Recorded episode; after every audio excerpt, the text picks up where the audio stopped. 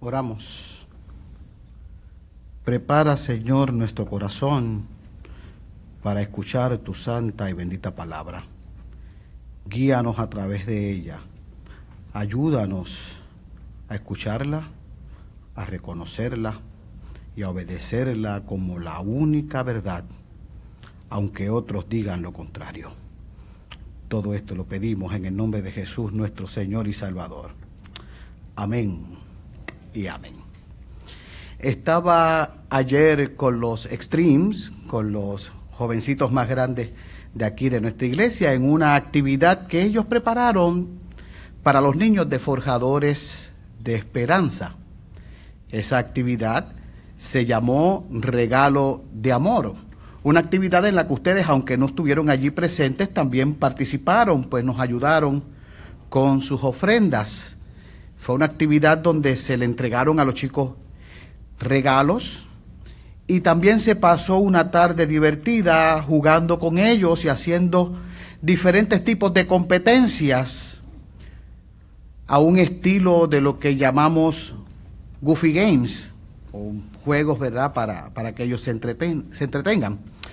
Y mientras veía yo a los chicos jugar y los veía divertirse, recordaba yo que si había una clase en mis años de escuela, especialmente en la escuela secundaria, en la que yo no era bueno, era en la clase de educación física.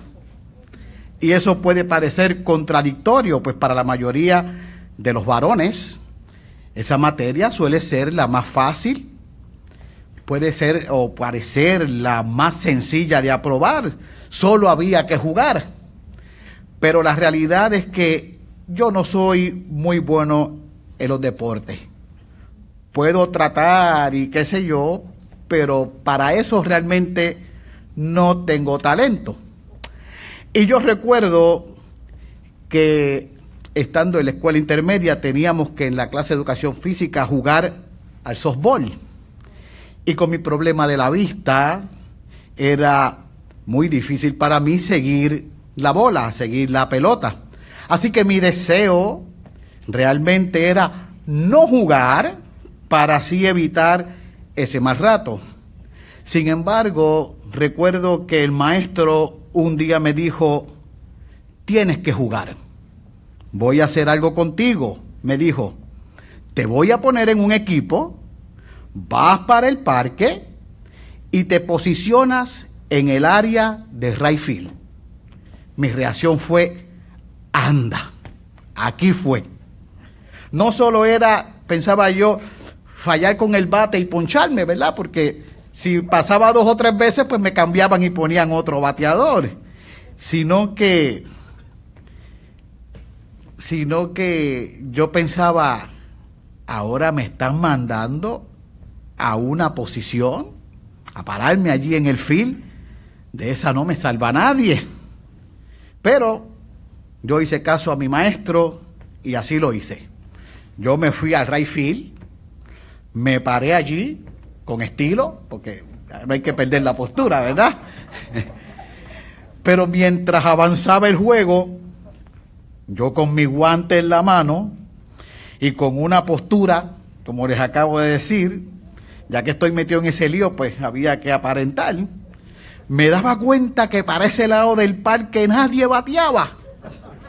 La bola no iba para allá, por allí no pasaba ni el chisme a menos que el que bateara fuera un bateador zurdo. Gracias a Dios que eso eran los menos, porque cuando bateaba, uno de ellos, yo recuerdo al profesor que al, profesor que me decía, cógela Carlos, y la bola venía así por encima, por encima de mí.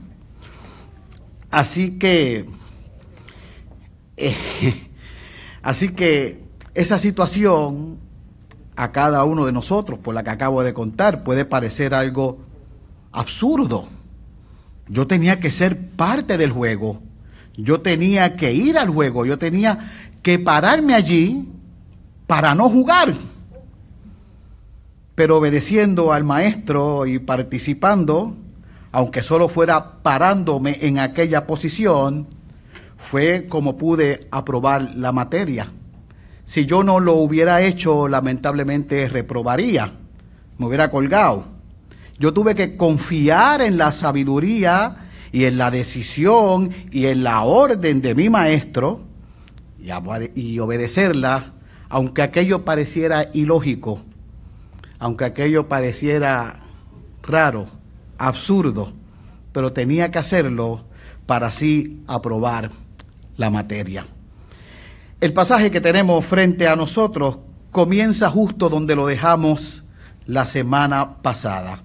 Es la continuación de la historia que comenzamos el domingo pasado, por lo que, como dijo el pastor Pérez hace varios domingos atrás, el sermón del domingo nos sirve como preámbulo a la predicación de hoy.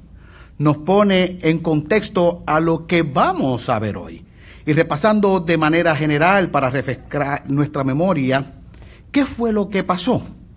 Vimos a Josafat, uno de los reyes de Judá, del reino del sur de Israel, y como ya se nos habló en la semana pasada, en esencia se describía o se describe a Josafat como un buen rey, un rey que no sirvió a otros dioses, pero tampoco fue un rey que no fue perfecto. En algún momento desobedeció a Dios y se alió con quien se le había prohibido hacerlo. Y este rey, durante su reinado, tiene una gran amenaza. Y era una amenaza real. Mucha gente venía a atacarlo. Tres ejércitos, moabitas, edomitas y amonitas. Tres ejércitos que se unieron superando en número para invadir a Judá. Y Josafat reconociendo el gran peligro que se acercaba, pidió ayuda. ¿Recuerdan la semana pasada, como nos decía el pastor en este momento? ¿O? ¿Y ahora quién podrá defendernos? Pero algo que hizo Josafat esta vez fue que no pidió ayuda a cualquiera. No pidió ayuda a ningún ejército vecino. No acudió a ningún socorro humano. Pidió ayuda a Dios. Recordando lo que dijimos, ¿a quién acudimos nosotros en nuestra necesidad? ¿A quién vamos nosotros cuando tenemos momentos de necesidad? ¿En quién confiamos? En la pasada semana hablamos mucho sobre esto. Y vemos que aquí Josafat, ante su necesidad, ante su temor, él y su pueblo se postran y oran. Acuden al que tiene poder sobre el cielo, sobre la tierra, sobre los reinos y sobre las naciones. Acuden al único que tiene verdadero socorro, al Dios Todopoderoso. Y ahora tenemos frente a nosotros la respuesta de Dios a las oraciones de Josafat. Porque si hay algo que tenemos que tener claro, y que tenemos que tener bien claro, y si no lo tiene, como dice el pastor por ahí, anótelo, es que Dios siempre, siempre contesta las oraciones de sus hijos, siempre contesta las oraciones de los suyos. Lo que sucede es que nosotros queremos que conteste como nos conviene Queremos que con nuestra oración Dios se amolde a nuestros deseos. Y eso no es así. La oración es un medio de gracia que el Señor nos da para nuestra ayuda. Un medio de gracia que el Señor nos da para fortalecer nuestra relación con Él, nuestra comunión con Él. Es un privilegio que tenemos el de acercarnos con confianza al trono de la gracia y hablar con Dios. Por lo tanto, que la oración también nos ayude a nosotros a entender cuál es la voluntad de Dios. Y no solamente a entenderla, sino también a aceptarla. Que a través de la oración podamos aceptar lo que Dios quiere de nosotros. Pues como ya dijimos, Dios contesta las oraciones. Y en su respuesta nos puede decir sí. Y también nos puede decir no, porque no, Él es Dios. Pero también nos puede decir espera. Todavía nos puede decir no es tiempo. Y estando entonces todo el pueblo, dice el texto, los hombres, las mujeres y los niños, delante de Jehová, estaban allí esperando, llega la respuesta de Dios a través de la voz profética. Entre toda aquella multitud que allí había, había uno, Jaciel, y dicen los estudiosos, o algunos de ellos, que podía ser un hombre no muy conocido en ese momento, pues por eso entonces quedó plasmada tanta explicación de quién era, hijo de Zacarías, hijo de Betania, hijo de Yeiel, y por ahí sigue la lista para identificarnos quién realmente era este y sobre quién vino el Espíritu Santo, el Espíritu de Jehová. Y como sabemos que Dios usa y capacita, como decía un profesor mío en el seminario, a quien quiere, cuando quiere y como quiere, pues usó esta persona. Y la respuesta de Dios a través de él no se hizo esperar. Y fue este Jaciel, el portador de las buenas nuevas. Y vemos que su mensaje viene de Dios porque comienza con la fórmula profética, así dice Jehová. Él es el portavoz, el portavoz de Dios. Él no habla en su nombre, sino él trae el mensaje de Dios. Y le dice allí a todos los presentes, Jehová les dice, no teman. Y algo que tenemos que tener bien claro, lo primero que le dice ante la gran situación, no teman. Algo que se nos dice en la escritura más de 350 veces. Qué interesante que si lo vemos de esta manera, nos dice no temas para cada día del año. Así que si el Señor nos dice no temas, debemos confiar. Le dice no teman ni se amedrenten ante esa multitud que viene, porque esta guerra no es de ustedes esta guerra es de Dios. En otras palabras, le dice, no es tu batalla, es la mía. Y yo me encargaré de esa situación. Ese es el mensaje que él está llevando del Señor.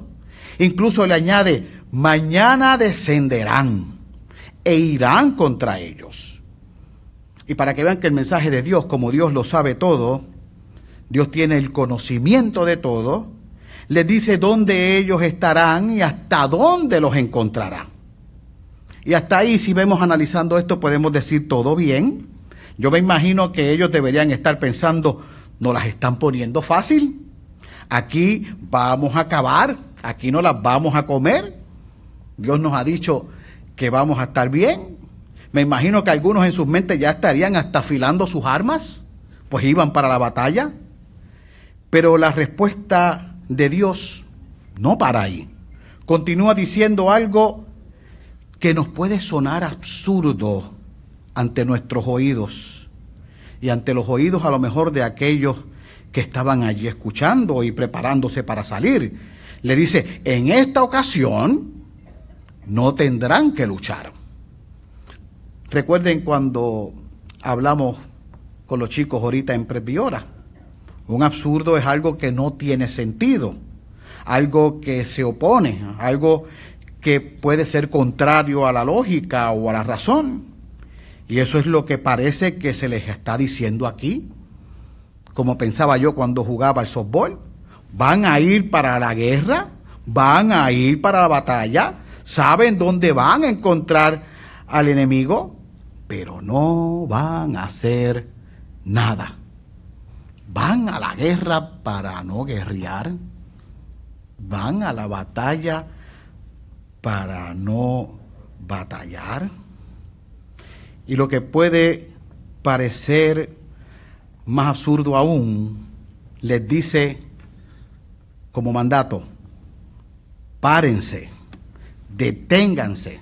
En otras palabras, le dice, estate quieto, esténse quietos y vean la victoria de Jehová en ustedes. ¿Qué implica todo esto? En primer lugar, pararse o detenerse es dejar de moverse, dejar de avanzar. Les dice, ¿dónde van a encontrar el ejército? ¿O dónde encuentran a los, a los ejércitos enemigos? Pero tienen que detenerse.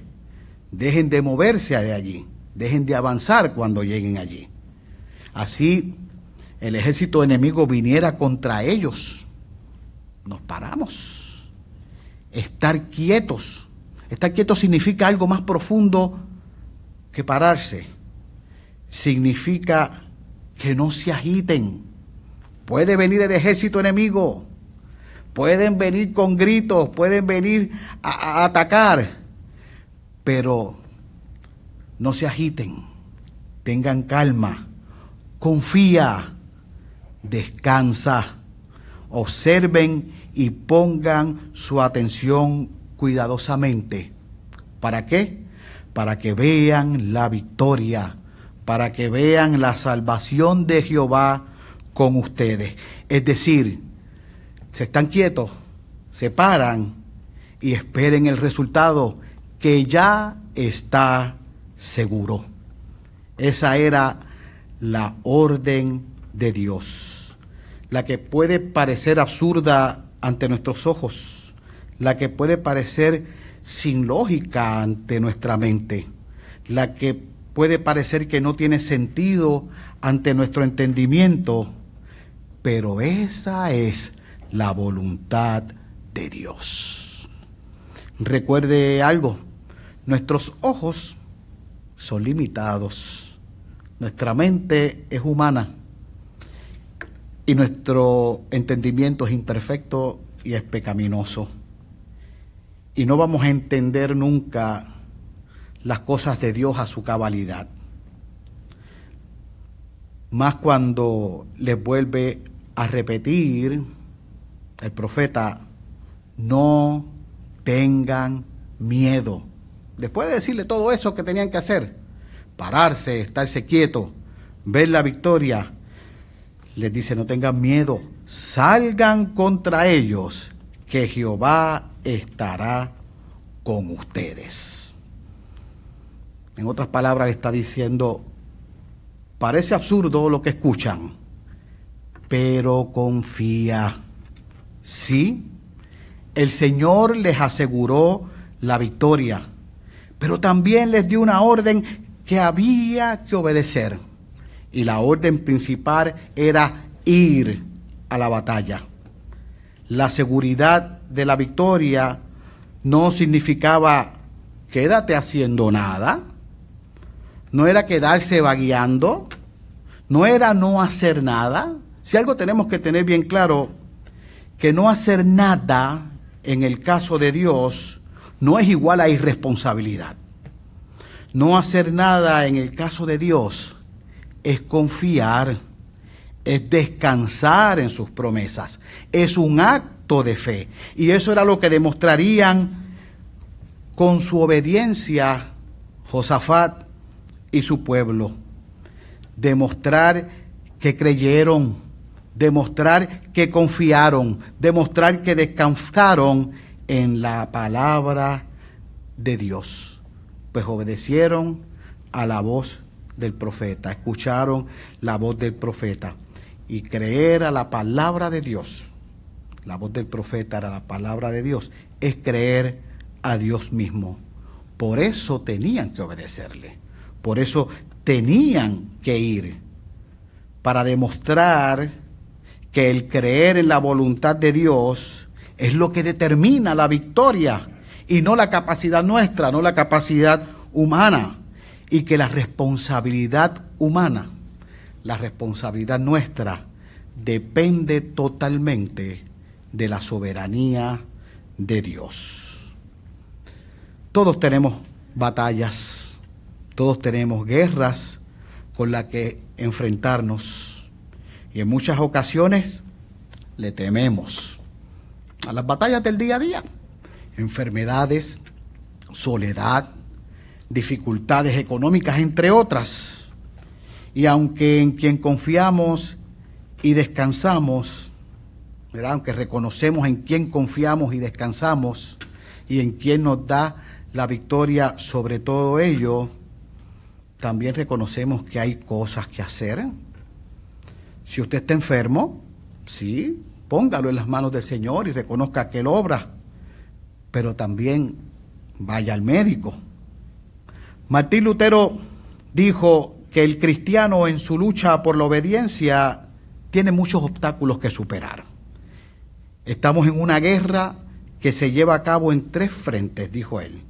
El mundo, la carne y el diablo. Y las tres están relacionadas. Y yo diría que también estamos enfrascados en una guerra contra nosotros mismos, en una batalla donde queremos poner nuestros pensamientos y nuestras voluntades por encima de las de Dios. Una batalla en donde podemos ver nuestra salvación como algo absurdo. Hay gente que lo piensa así. Donde se puede llegar a pensar, y gracias a Dios que aquí no sucede, ¿cómo que no puedo hacer nada para obtenerla? Si yo puedo, es más, tengo que ayudar para lograrla. Así piensan muchos. Es más, hay quienes yo he escuchado, y qué pena, que nos dicen, si eso es así, eso es una salvación barata. Hoy yo te digo una cosa, y la que te digo no es mía, lo dice la Escritura. La salvación es un regalo de Dios. Y no hay nada, absolutamente nada que puedas hacer por ella ni para ganártela, ni para merecerla. Solo confiar, solo descansar en Jesús, que también es Dios, y que Él la obtuvo para ti y te lo ofrece de manera gratuita. No tienes que lucharla, no tienes que batallarla, solo confía.